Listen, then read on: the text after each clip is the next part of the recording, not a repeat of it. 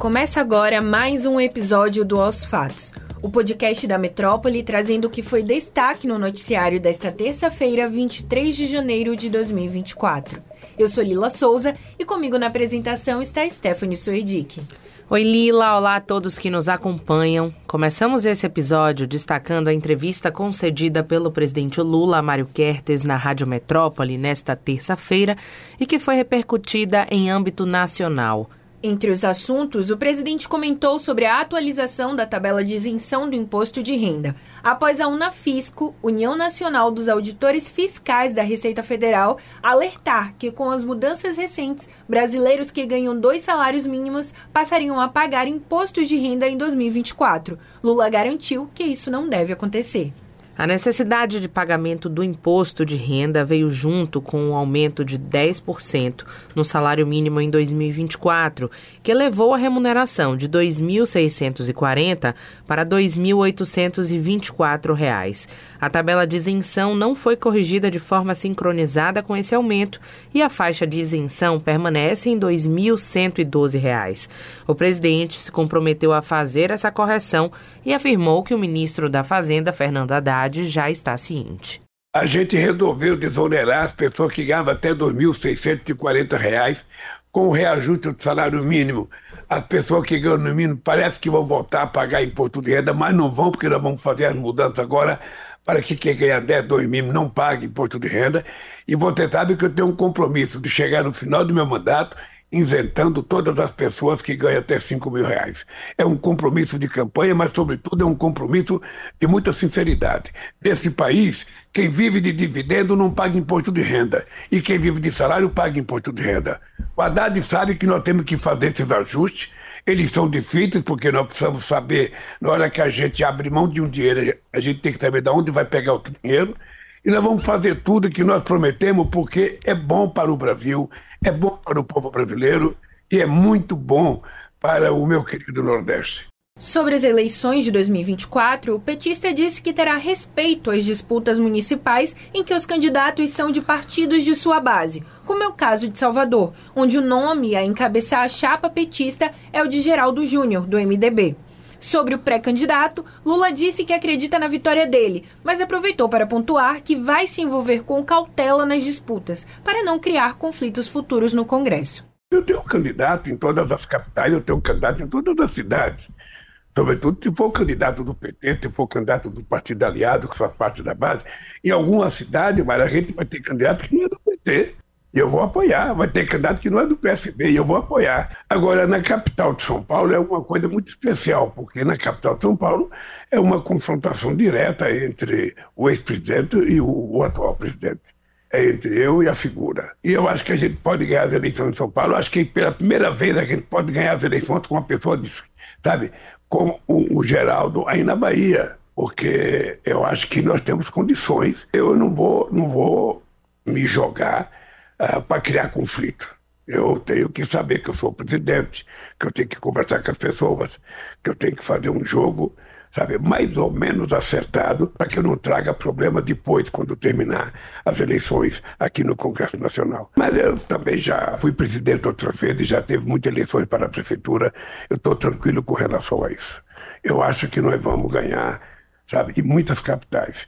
Também foi assunto da conversa com o presidente a relação do Poder Executivo com o Congresso. Chegando ao marco de um ano de gestão, Lula afirmou que essa é uma relação sempre difícil, mas disse não ter o que reclamar sobre a compreensão e negociação com os parlamentares. Na ocasião, o presidente aproveitou para prestar solidariedade ao povo indígena Pataxó Han após a morte de Maria de Fátima Muniz de Andrade, irmã do cacique Nailton Muniz Pataxó, resultante de uma ação de fazendeiros no sul da Bahia. Lula afirmou ter a intenção de anunciar em 2024 a prateleira de terras disponibilizadas que não são produtivas. Segundo ele, com essa lista em mãos, diversos conflitos podem ser solucionados. A entrevista completa está disponível no YouTube do portal Metro 1. O ex-policial militar Rony Lessa, acusado de assassinar a vereadora do Rio de Janeiro, Marielle Franco, e o motorista Anderson Gomes em 2018, apontou Domingos Brazão, conselheiro do Tribunal de Contas do Rio, como um dos mandantes do atentado.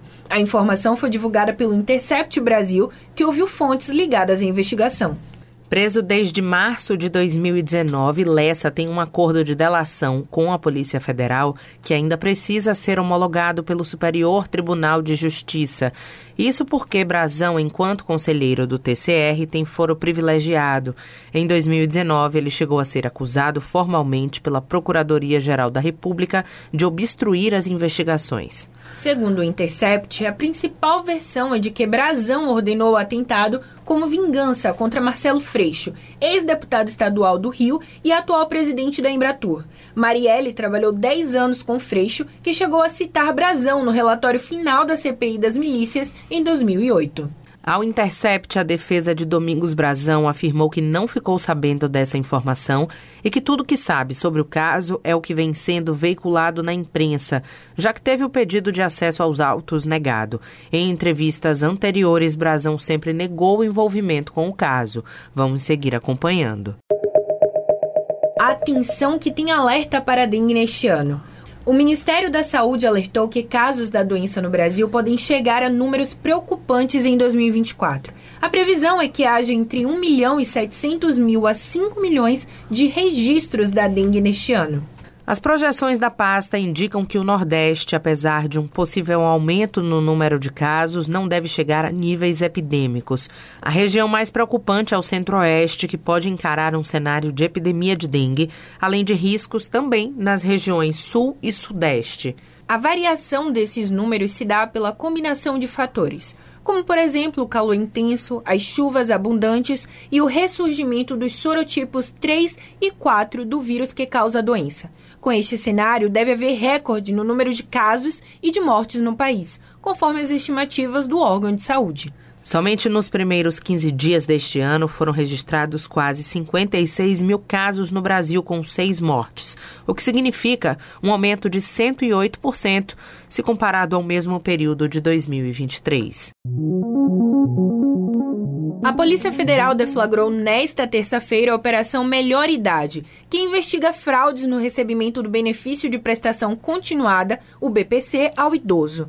No total, foram cumpridos cinco mandados de prisão preventiva e 15 mandados de busca e apreensão em Piauí, Goiás e no Distrito Federal. As investigações apontam que os prejuízos gerados aos cofres públicos chegaram a 13 milhões de reais e a organização criminosa atuava desde 2012 na criação de CPFs fictícios para obter o benefício.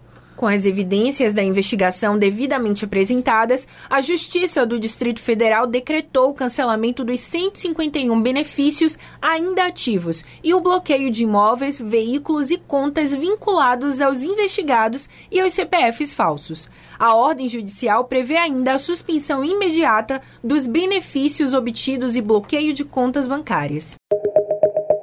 E é isso, pessoal. Os fatos de hoje fica por aqui. Confira essas e outras notícias no metro1.com.br. Nos acompanhe nas redes sociais, arroba grupo.metrópole no Instagram e no TikTok e arroba metrópole no X. Também não deixe de ativar as notificações no Spotify para receber um alerta toda vez que sair um novo episódio e se manter atualizado. Tchau, tchau a todos. Tchau, tchau, pessoal.